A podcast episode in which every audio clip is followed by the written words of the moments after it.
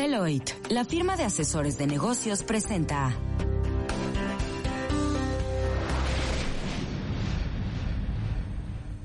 Imagen Radio presenta Imagen Empresarial con Rodrigo Pacheco. Inteligencia de negocios.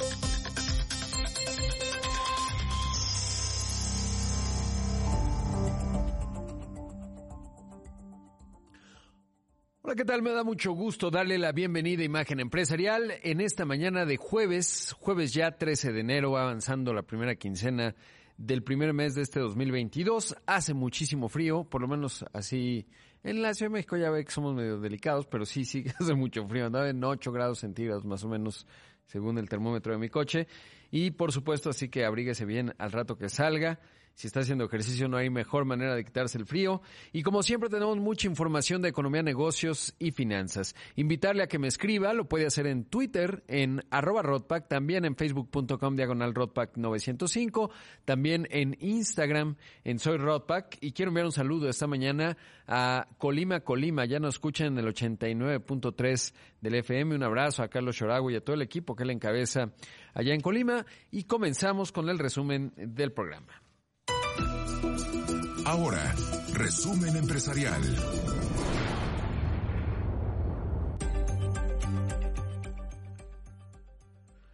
Bueno, pues como sabe, eh, City Banamex, bueno, City Group anunció que va a vender prácticamente todos sus negocios de City Banamex acá en México y eso ha generado pues un revuelo en términos pues de quiénes pueden ser los interesados, etcétera.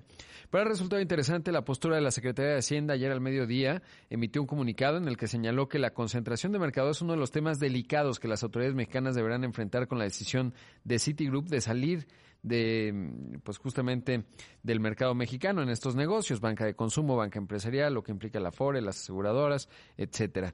En ese contexto, el eh, secretario de Hacienda, Rogelio Ramírez de la O, que prácticamente no habla con, con medios, eh, pues le dio una entrevista a Bloomberg y en ella eh, reiteraba y decía aún eh, si, digamos, vamos a observar que no haya concentración, ¿qué quiere decir esto? Pues que no haya un jugador o que un jugador que compre esta operación de Citibanamex pues tenga eh, una posición de mercado crítica y bueno, pues a eso se refiere con concentración. Eh, mencionaba él, y eso me llamó la atención, que aún se implica cambiar un acuerdo potencial porque probablemente esto ya a, a lo mejor está avanzado con alguno de los jugadores, eh, hasta hoy pues no hay nada públicamente establecido al respecto. Eso por un lado. Y por el otro también mencionaba que Jane Fraser, eh, la directora general de Citigroup, vino personalmente a México a explicar justamente la decisión hace tiempo, que ellos no lo habían divulgado. Ahora, es obvio que pues, la Secretaría de Hacienda y el gobierno mexicano eh, tenían o deberían haber tenido visibilidad, cosa que ya quedó confirmada con lo que dice Hacienda, pero es obvio que pues no, no lo tenían que comunicar, ¿no? Imagínense qué confianza generaría el gobierno mexicano si viene eh, pues un, un jugador grande como, como City, pues esto tiene consecuencias y repercusiones, ya no digamos en México, a escala global, y en ese contexto pues que no pudiesen guardar el secreto, ¿no? No por un tema de secrecía, sino porque pues el banco o el grupo financiero estadounidense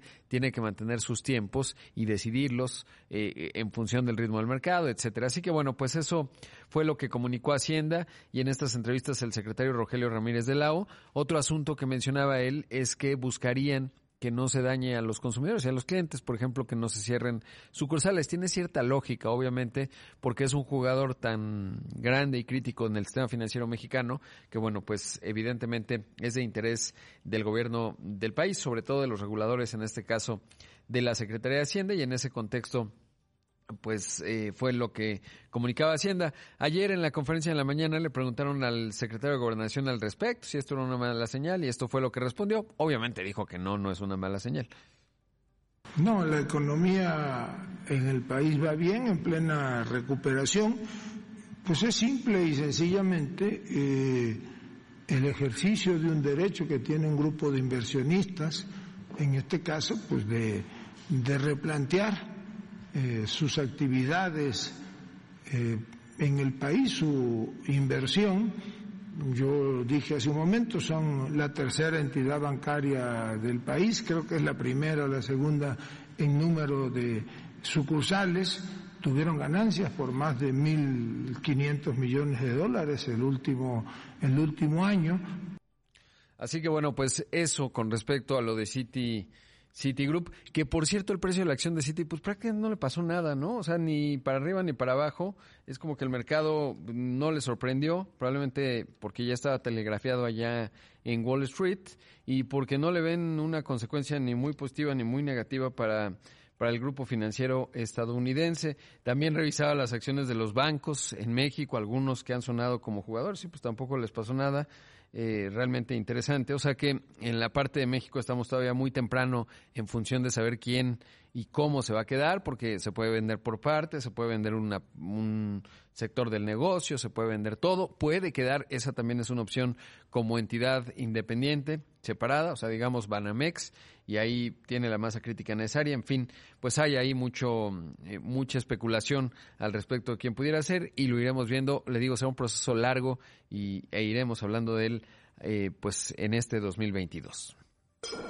Por otro lado, le cuento que eh, hoy hay una reunión de la subsecretaria de Economía, Luz María de la Mora, con Catherine Tai, que es la representante comercial de los Estados Unidos, el USTR famoso, que es el ente pues que se encarga eh, sobre todo del TEMEC y de su implantación, el Tratado México, Estados Unidos y Canadá. Bueno, en ese contexto, le cuento que el Comité de Finanzas del Senado de Estados Unidos le envió una carta a Catherine Tai expresando sus preocupaciones en varios ámbitos eh, ya con la implantación del TEMEC, tanto de México como de Canadá. En el caso de México, es pues una carta que sirve como digamos, para telegrafiar cuáles son los cambios. Se acuerda que eh, platicaba recientemente con Juan Carlos Baker, que fue subsecretario de Economía, y él nos decía, bueno, viene la elección intermedia y esto va a subir mucho la temperatura, y tal cual ya está ocurriendo.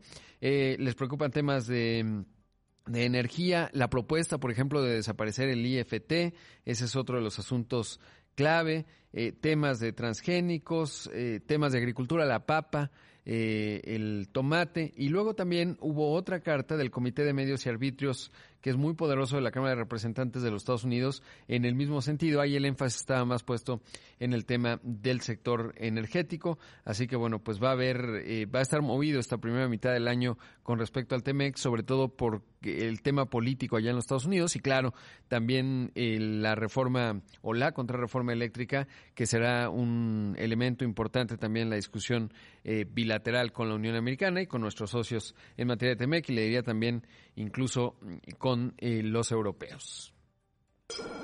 En otros temas, le cuento que Tedros Adhanom, el director general de la Organización Mundial de la Salud, advirtió que la variante Omicron sigue siendo un virus peligroso, aunque cause síntomas menos graves, especialmente para quienes no están vacunados. Esto fue lo que mencionó. Let's be clear.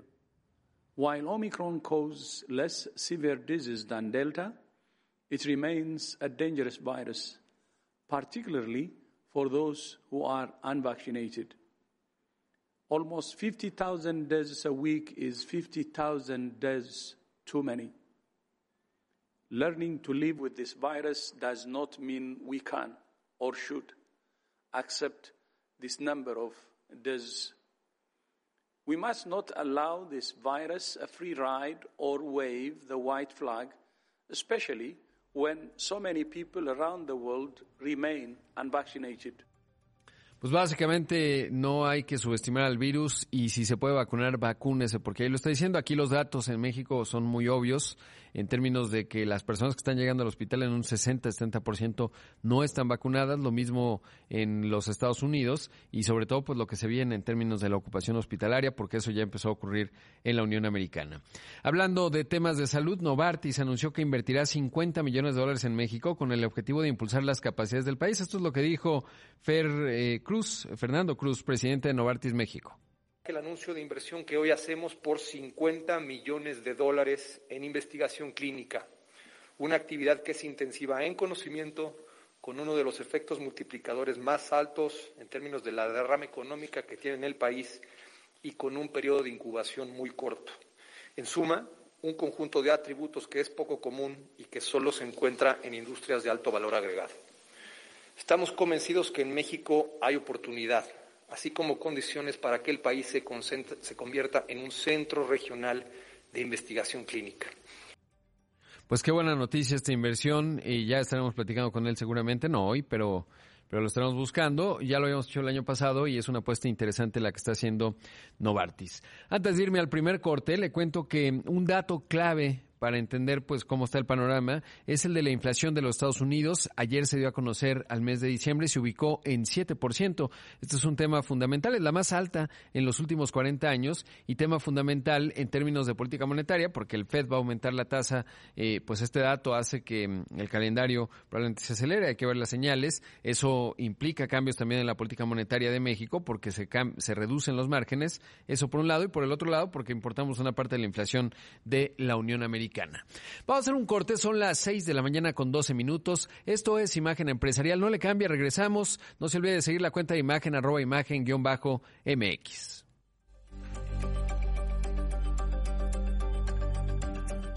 El programa no se acaba hasta que tú opinas.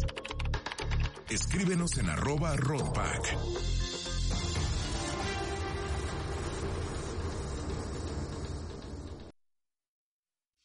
En un momento continuamos en Imagen Empresarial con Rodrigo Pacheco. Inteligencia de negocios.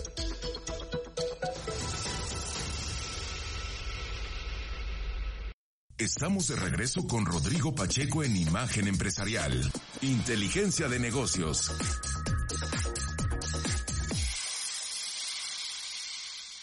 El miércoles el tipo de cambio ganó terreno frente al dólar. En las ventanillas de los bancos, el dólar se vendió en 20.65 pesos, 5 centavos menos que el martes. Por su parte, el dólar interbancario cotizó en 20.35 pesos, un avance de 0.24% para la moneda nacional. La entrevista empresarial.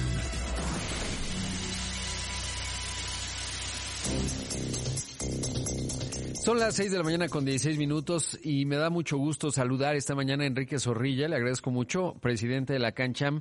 ¿Cómo estás, Enrique? Buenos días. Muy bien, Rodrigo. Muy buenos días. Un placer saludarte también. Oye, pues arrancando el año tempranito y bueno, pues con muchos temas.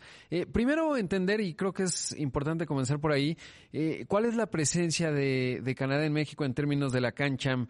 ¿Qué, ¿Cuál es eh, la amplitud en términos de lo que representen empleos, etcétera, las empresas canadienses en México? Mira, la verdad es que la relación entre México y Canadá ha crecido fundamentalmente a través del NAFTA de una manera exponencial en los últimos 20 años. Ya, ya representa 44 mil millones de inversión en nuestro país, millones de dólares. Es, es el tercer inversionista más importante eh, eh, como país, me refiero. Eh, hay más de, de 6 mil empresas con capital canadiense, alrededor de 4.232 distingue la Secretaría de Economía como grupos empresariales. Están presentes eh, prácticamente en todo el país, te diría Rodrigo, pero, pero eh, bueno, muy claramente con una gran diversidad en términos de los sectores en los que participa la inversión canadiense. Está, desde luego, en el sector financiero, con Scotiabank y con una serie de fondos de pensiones que han venido invirtiendo en proyectos de infraestructura y de largo plazo de manera muy consistente en autopartes, aeroespacial, en la industria medicinal, en la producción de, medicinas, muy, muy, muy destacadamente y, con estándares eh, excepcionales, no solamente de producción, sino también de desarrollo comunitario en la industria minera, eh, eh, en energía, tanto limpia como en, también en, oleoductos y otro tipo de, de esfuerzos de hidrocarburos todavía. Y desde luego, eh, se tienen más de 400 eh, distintos acuerdos y memorándums de, entendimiento entre instituciones educativas de Canadá y de México. Si, eh, en ese sentido es, es, una, es una relación muy creciente de encuentros, de, de comunicación, de exploración. yo creo que la relación con Canadá ya sería, sería magnífica o así calificada en relación con cualquier otro país y no es que no lo sea con Canadá, sino que en el caso de Canadá sigue generando grandes aspiraciones hacia adelante dada nuestra asociación en el TEMEC, ¿no? Sí, la verdad es que es una relación además profunda y de muchas décadas ya. Y en ese contexto preguntarte cuáles son los temas en la Agenda 2022 que más eh, preocupan a la cancha. Evidentemente está ahí y han hecho posicionamientos en términos de la, de la reforma constitucional en materia eléctrica y energética en general. ¿Cuáles son esos temas que definen el 2022 para ustedes? Mira, yo creo que yo creo que y es donde quisiéramos este, poner mucho énfasis. Yo creo que el TEMEC y en particular la relación bilateral, se ha hablado también muchísimo de, que la relación bilateral eh, ha estado un poco subordinada a la relación de Canadá con Estados Unidos y México con Estados Unidos, y entonces que en realidad se debe fortalecer aún más esta relación bilateral entre México y Canadá como una forma de darle también mayor potencia a la relación trilateral de los tres socios en, el TEMEC. El 2022, como, como mencionas, es, un año de, grandes retos globales y, locales a nivel de México. Evidentemente estamos enfrentando los riesgos de, inflación, seguimos con atoramientos y con obstaculizaciones en las cadenas de producción y de suministros. Es, es, es clarísimo en ese sentido que que necesitamos se han, se han dejado entrever claramente, han asomado las necesidades de mayúsculas inversiones portuarias y de comunicación ferroviaria y terrestre en México, en Estados Unidos y en el mundo en general. Yo creo que son de las cosas, de las grandes enseñanzas de la pandemia. Y en ese sentido me parece que el TEMEC y la relación en particular con Canadá, hombre, son un, un ingrediente de la solución, de una solución que, supone que la recuperación que estamos viviendo ya desde mediados del año pasado, me refiero a recuperación en el contexto de que tocamos fondo, no que necesariamente hayamos llegado a niveles prepandemia, sea consistente y que esa, que esa recuperación sea lo más fuerte posible. En ese contexto, el TEMEC y la relación con Canadá son parte integrante de este esfuerzo, esta solución. Sí nos parece y aspiramos a la, integración energética de Norteamérica, me refiero, aspiramos los asociados de la CANCHAM, de ahí nuestro posicionamiento, vemos hacia adelante muy importante una, una, una, una mayor apertura a la participación. En ese contexto con reglas, se ha dicho muchísimo, pero sigue siendo fundamental que las reglas de juego sean y el terreno de juego sean perfectamente claros, sean, eh, eh, sean seguros. Finalmente la inversión busca eso, busca continuidad, porque son inversiones que no se dan y se recuperan en meses, sino más bien son de mediano y largo plazo, no son estructurales. Y en ese sentido, en energía limpia, en minería, que es que es eh, por mucho la actividad, diría subyacente de cualquier actividad industrial en un país. Es decir, a veces pensamos que la minería es nada más como que oro y plata para la joyería y la verdad es que está presente en un sinnúmero de procesos industriales, en un sinnúmero de sectores industriales, son materias primas fundamentales para el desarrollo de los procesos industriales. Entonces, en minería, en energía limpia, desde nuevo, en la conducción de hidrocarburos, gas, este, eh, eh, hay grandes oportunidades y grandes, digamos, aspiraciones de inversión de Canadá en México, ¿no? Eh, y en ese sentido, bueno, mencionabas un elemento clave que es el México y Canadá. de repente pueden tener más fuerza en el contexto del TEMEC, porque evidentemente Estados Unidos siendo la mayor economía del planeta, pues digamos juega eh, de manera fuerte en algunos temas. Está, por ejemplo, este Build Back Better en términos automotrices, que ya hay una reunión ahí con México, pero que Canadá obviamente está en el mismo canal que nuestro país, eh, con algunas diferencias. En fin, ese es un elemento importante. Ahora, en términos de la inversión eh, que pueda venir en este 2022 de Canadá, ¿hay cosas visibles que, que se irán anunciando este año? Sí, a ver, este, eh, de hecho, recientemente también tuvimos la inversión ferroviaria. Eh, eh, digo, ha, habido una mayúscula comunicación a nivel de nuestras autoridades. En noviembre, desde luego, en el, en el summit en Washington, pues hubo una reunión personal entre el presidente López Obrador y el, primer ministro Trudeau, hablando específicamente de esto. Ha estado viniendo la, ministra de Relaciones Exteriores, antes la ministra Ing, también de la promoción en su momento, la encargada de la, de la promoción de exportaciones y de, empresas pymes. Tenemos acuerdos eh, que yo creo que, que, también podrían ser parte eh, de, una, de una promoción de crecimiento de trabajadores temporales que me parece que son un ejemplo eh, particular de cómo se pueden hacer las cosas de una manera ordenada y, además este particularmente productiva. Entonces yo te diría eh, eh, yo creo que hay más de una inversión en puerta ya en análisis que se han venido platicando en estos distintos sectores, ¿no? Eh, ha, crecido. Recordemos que hay una fuerte concentración de la vinculación canadiense, eh, el 93% con cuatro provincias y de este 93% el 70% con la provincia de Toronto. Estoy hablando de, de digo, perdón, la provincia de Ontario. Hay mucho todavía por hacer con Quebec, con Alberta, con con eh, British Columbia, en fin, que hemos tratado de promover también activamente en, la Cámara, eh, eh, en la búsqueda de, vincular estas, estas oportunidades con los inversionistas ¿no? Y, la posibilidad de asociaciones entre México y Canadá. Yo creo que es un esfuerzo permanente, es un esfuerzo de, exploración y de descubrimiento continuo. Eh, y que lo que es importante es este, este, eh, esta búsqueda fundamental de, comunicación como creo que se ha venido dando de manera creciente y, de claridad respecto eh, qué se debe de esperar eh, en cada uno de nuestros países, ¿no? Claro. Pues Enrique, te, te agradezco mucho, espero que estemos en mucha comunicación en este año clave, como ya lo decíamos, y muchas gracias por la entrevista.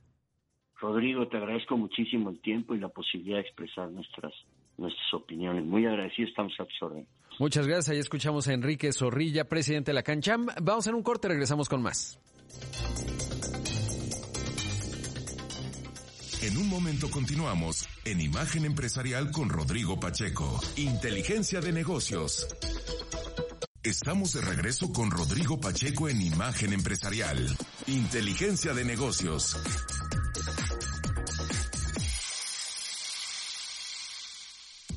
El gasto de los consumidores estadounidenses en compras por Internet durante la temporada navideña fue más débil de lo esperado, ya que los problemas de la cadena de suministro causaron escasez de productos y retraso en las entregas. De acuerdo con un análisis de Adobe Analytics, los consumidores gastaron un récord de 204.500 millones de dólares, un incremento del 8.6% a tasa anual. Sin embargo, la cifra fue inferior a los 207 mil millones de dólares esperados por Adobe y representa la aumento más pequeño desde que la compañía comenzó a llevar registro de los datos de gastos de vacaciones en 2014. La compañía indicó que el interés de los consumidores hacia el cierre de año se vio mitigado por promociones previas que los animaron a comprar diversos productos antes de los días de compras más importantes. Un dato compartido por Adobe es que los consumidores vieron más de 6 mil millones de mensajes agotados en línea, tres veces más con respecto a los niveles previos de la pandemia. La entrevista empresarial.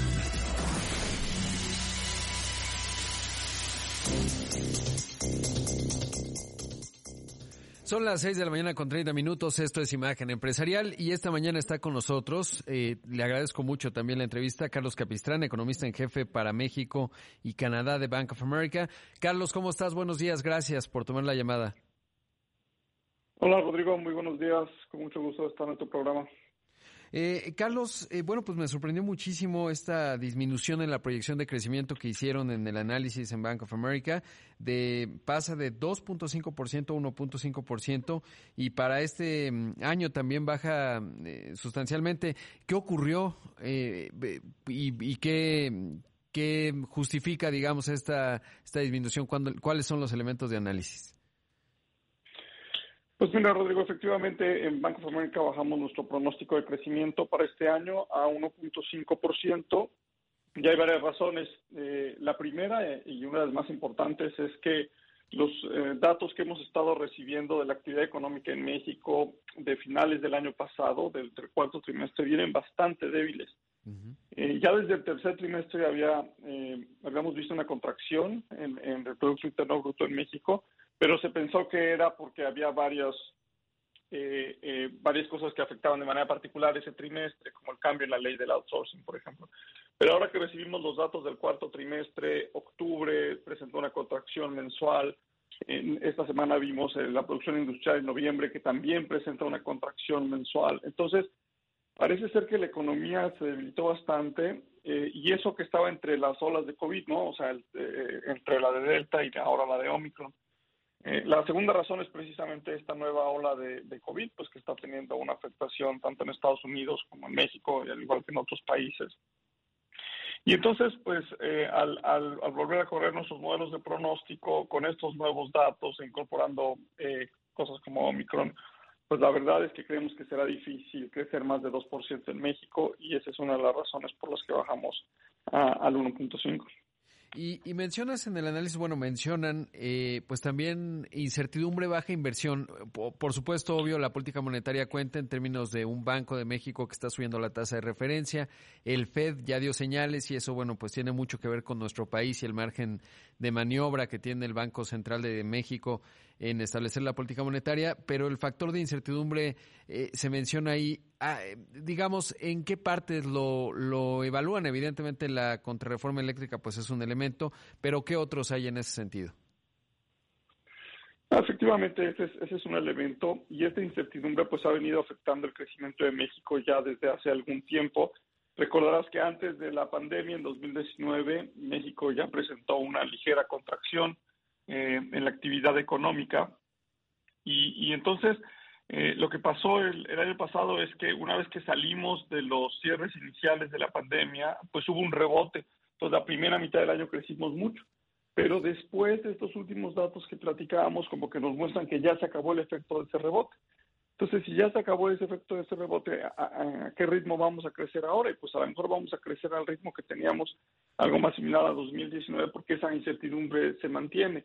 ¿no? Eh, tú mencionas un aspecto muy importante, la parte de la reforma eléctrica, pero hay varios, ¿no? Hemos tenido varios cambios, por ejemplo, en las leyes laborales eh, que todavía se están implementando. En todos, todos estos cambios, en, digamos, en las reglas del juego, ¿no? Hacen que la inversión sea bastante, bastante baja. Y entonces ese es uno de los elementos. El otro muy importante que mencionas es, bueno, pues Banco de México ya ha estado subiendo, la última vez subió 50 puntos base, Esperamos que este año siga subiendo, ¿no? Creemos que en febrero subirá otros 50 puntos base, en marzo otra vez, y después regresará a subidas de 25 para llegar a una tasa de 7% al final.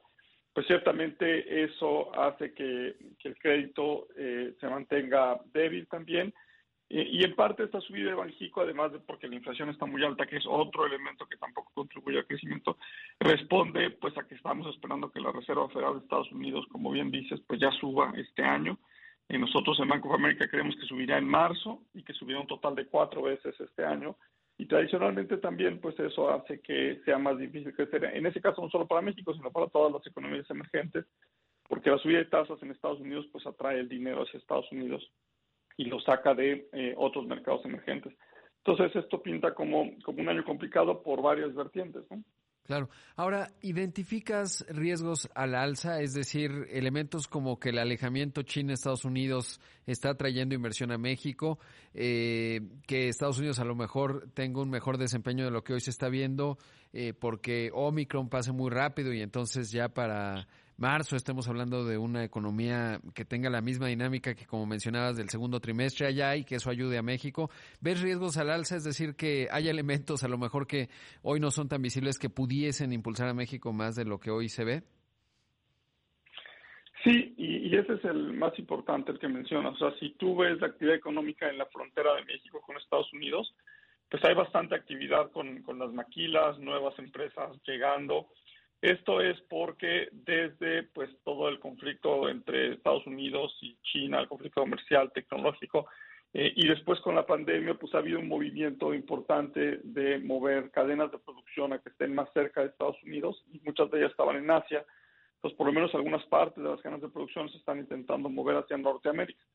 Una parte de eso está llegando a Estados Unidos, que igual le conviene a México porque estamos muy ligados a esa economía, pero algunas están llegando también a México. Eh, ahora, por lo pronto, eh, eh, la debilidad doméstica en México está siendo más importante que las ventajas que estamos teniendo por todo este cambio en las cadenas de producción que llegan a México, pero ciertamente eso en algún momento podría detonar un mayor crecimiento y ciertamente es el principal riesgo al alza, que ese movimiento de repente empiece a beneficiar bastante más a México y nos ayude a crecer más.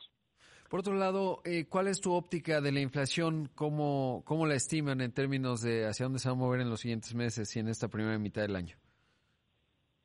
Pues cerró el año en 7.4%, una inflación muy, muy alta y con componentes eh, que, que, también eh, son muy altos. La inflación subyacente registró casi 6% de crecimiento, la inflación de servicios está arriba del 4%, inflaciones muy altas.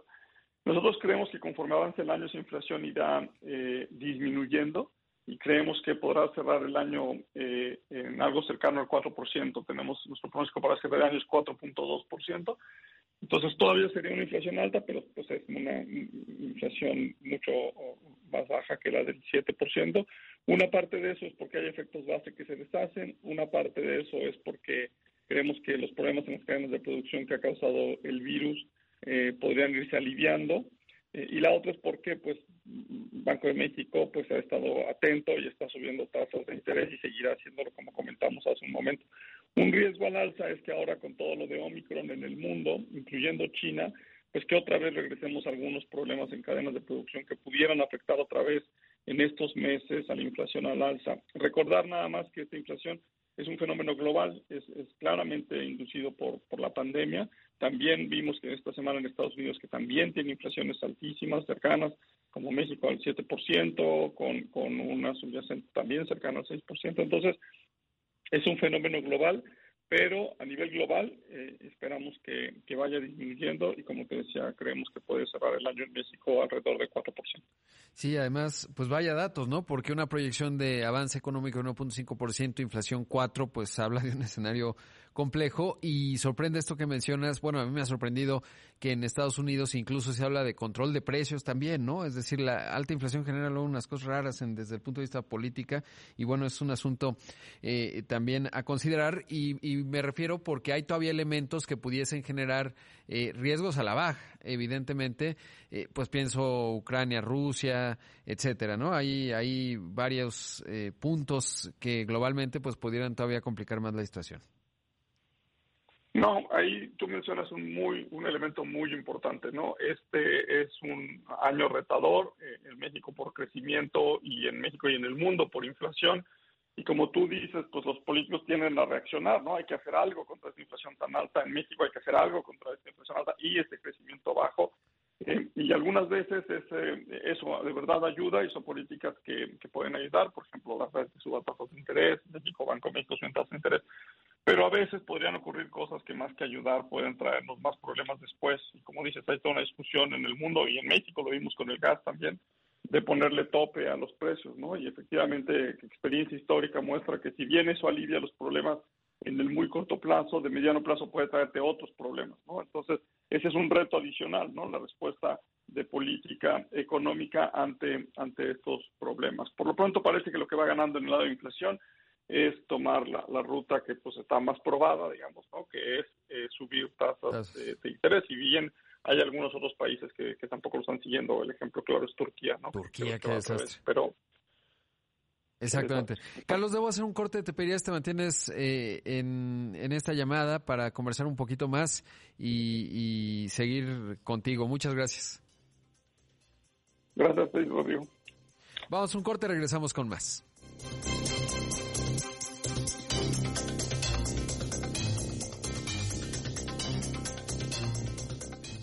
En un momento continuamos en Imagen Empresarial con Rodrigo Pacheco. Inteligencia de negocios. Estamos de regreso con Rodrigo Pacheco en Imagen Empresarial. Inteligencia de negocios.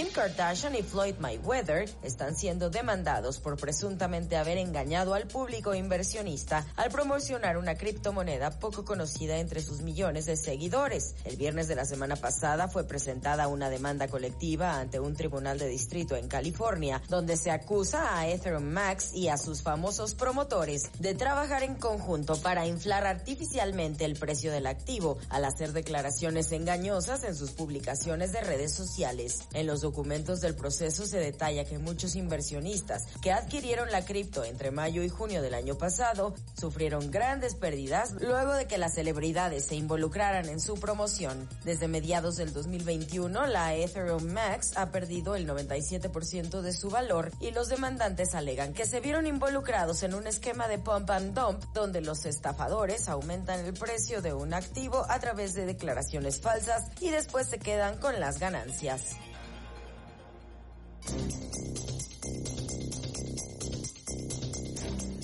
Ya regresamos con más aquí en Imagen Empresarial y estoy esta mañana entrevistando a Carlos Capistrán, economista en jefe para México y Canadá de Bank of America, que ya eh, nos decía, ellos eh, dieron a conocer su análisis, un crecimiento para México de 2.5% para este año, eh, pues una disminución significativa. Y, y, en ese contexto preguntarte, Carlos, digamos, ¿qué opinión te merece el cambio en Banco de México? Sobre todo entendiendo que, pues, Victoria Rodríguez Eje es un voto en un órgano colegiado, pero ¿qué tanto el cambio de estafeta pues es un elemento en el análisis, sobre todo cuando el presidente pues ha sugerido, entendiendo que el banco tiene autonomía constitucional, que le gustaría un mandato dual, eh, ¿cómo ves al banco en términos de factor de análisis en 2022 desde el punto de vista económico, claro?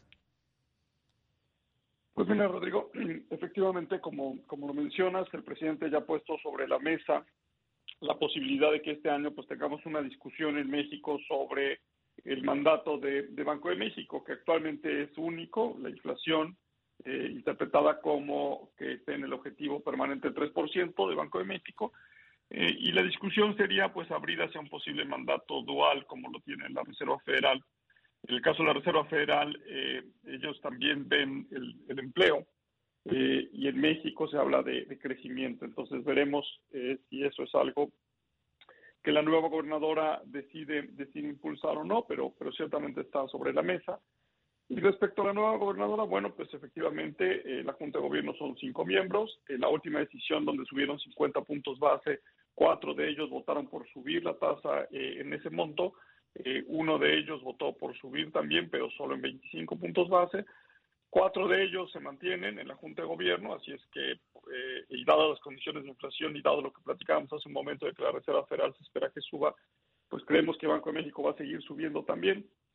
Lo que queda un poco de duda es eh, eh, cómo irá subiendo, a qué ritmo irá subiendo. ¿Regresará a los 25? ¿Subirá otra vez 50? Y nosotros creemos que será 50, pero pues no sabemos eh, mucho sobre las preferencias respecto a inflación, respecto a crecimiento de la nueva gobernadora, así es que pues eh, todo el mercado tendrá que ir aprendiendo poco a poco, con, viendo sus acciones, sus votos, eh, qué, tan, qué tanta preferencia tiene o qué tanto eh, está dispuesta a luchar fuerte porque esta inflación disminuya.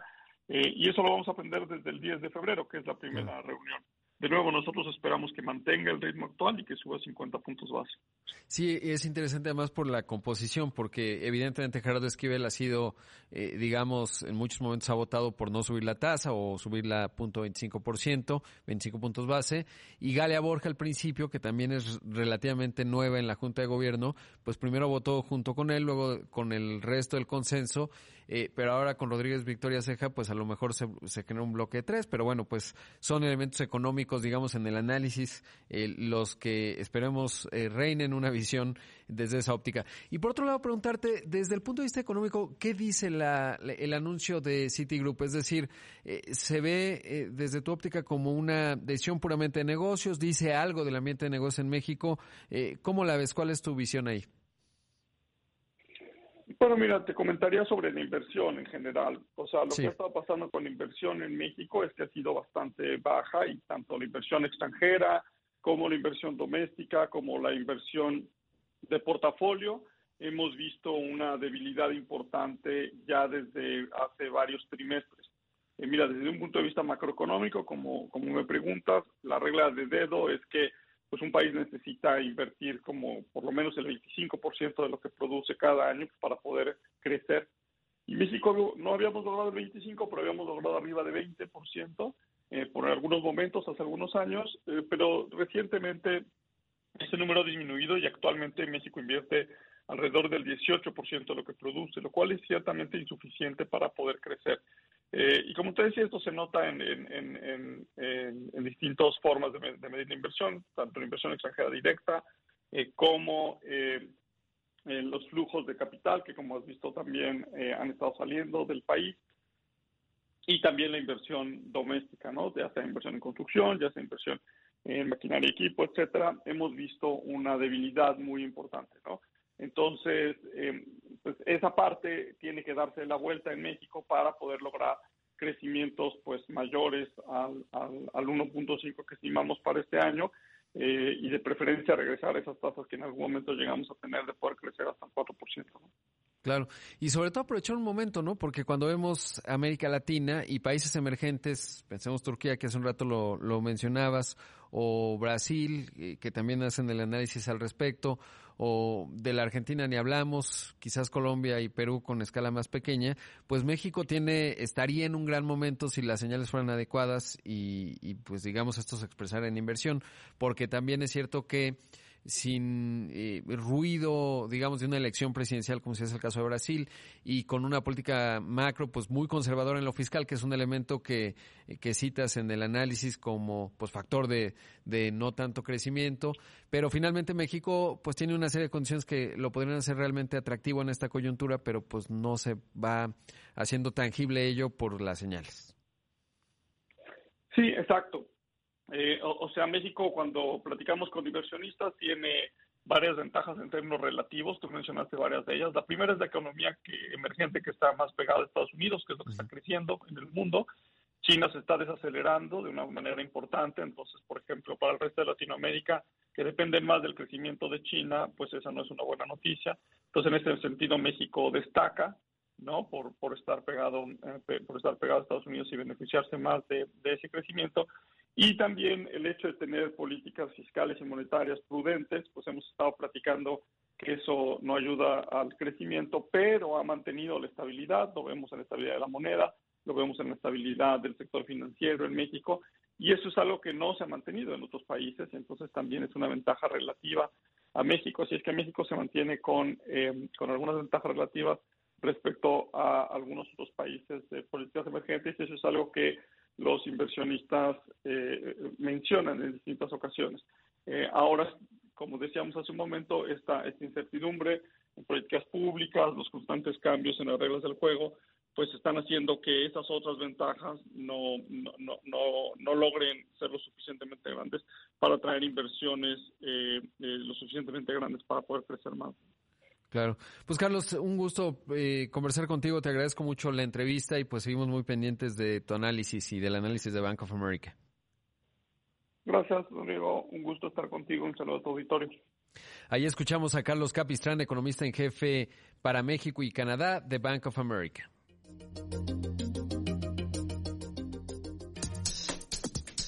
Imagen empresarial con Rodrigo Pacheco.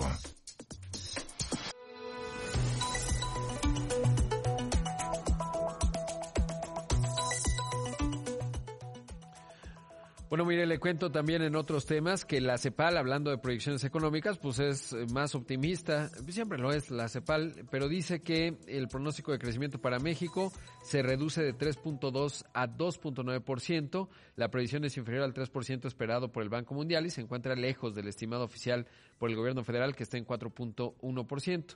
Así, pues sí, el 4.1 se ve lejísimos, pero bueno, eh, de, acuerdo con el análisis de CEPAL de todas las economías de la región, México será una de las seis menos dinámicas, apenas arriba de Ecuador, que registrará un crecimiento de su PIB de 2.6%, Chile con 1.9% y Haití que tendrá un desempeño, Haití de 1.4%.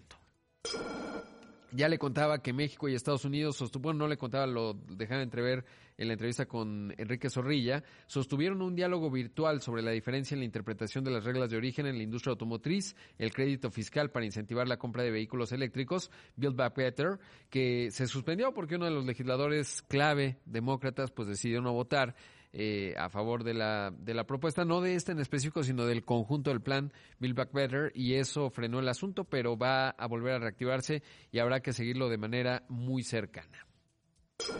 Y bueno, pues vaya episodio el que está viendo en Reino Unido, que está enfrentando una crisis de gobierno el señor Boris Johnson, porque cree, pues hubo una fiestita y fue a la fiesta cuando estaba pues más que prohibido allá en Reino Unido, obviamente por la pandemia. Ayer eh, pidió disculpas, primero muy débil, luego ya un poco más enfáticamente y mire, así se escuchó a Boris Johnson. Over the last 18 months, I know the anguish that they have been through, unable to mourn their relatives, unable to live their lives as they want or to do the things they love. And I know the rage they feel with me and with the government I lead when they think that in Downing Street itself the rules are not being properly followed by the people who make the rules. And though I cannot anticipate the conclusions of the current inquiry, I have learned enough to know that there were things we simply did not get right. Y bueno, pues obviamente ya hay muchos llamados, incluso de partes conservadoras dentro del Partido Conservador, justo, bueno, valga la redundancia de lo que acabo de decir, pero el hecho es que sí, ya están pidiendo su renuncia. Esta mañana, pues ya parte de su gabinete eh, le dio su respaldo. Es importante porque en una democracia parlamentaria, cuando se empieza a debilitar mucho un, un primer ministro, empiezan a renunciarle los secretarios y eso debilita su gobierno y se diluye. En este caso no está ocurriendo con Boris Johnson, pero bueno, pues nos muestra, digamos, otras dinámicas de gobierno en donde por lo menos piden perdón, ¿no? Y pues se, somete a cuentas. Pienso mucho en el estratega mexicano que se fue a Cipolite, lo más agudo. Cuando habían dicho, digo, aquí no se estableció una regla de que esté prohibido viajar, pero él mismo había dicho que es en casa y tal, y luego allá en Cipolite felizmente. Pero bueno, pues así los contrastes entre una de las democracias eh, más antiguas y de más tradición en el mundo, que es la británica, y lo que vaya a ocurrir en una de las economías además, pues más importantes eh, de Europa y del mundo, por lo tanto, así que ese es un factor, por supuesto, clave en ese sentido. Y bueno, pues llegamos al final de una edición más, como siempre, de Imagen Empresarial. Le agradezco mucho que me haya acompañado. Le deseo que tenga un excelente eh, jueves ya va avanzando rápidamente este año, llegaremos a la quincena esta semana. Eh, por otro lado, pues eh, qué bueno si está haciendo ejercicio, si está tomando café, como siempre lo felicito, va ganando el 2022 ya de entrada, eso va muy bien. Invitarle a que descargue el programa de radio en cualquier plataforma, lo puede hacer en Spotify o en cualquiera, pone imagen empresarial, así que buenas tardes, buenas noches para los que nos escuchan después. Quédese con Pascal Beltrán del Río que tiene mucha y útil información que usted necesita escuchar aquí en Imagen Radio. Soy Rodrigo Pacheco, lo veo en Imagen Televisión y en Imagen Radio.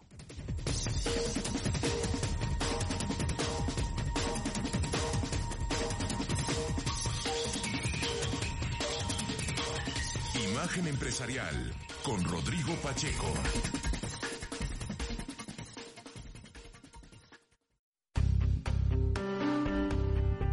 Deloitte, la firma de asesores de negocios, presentó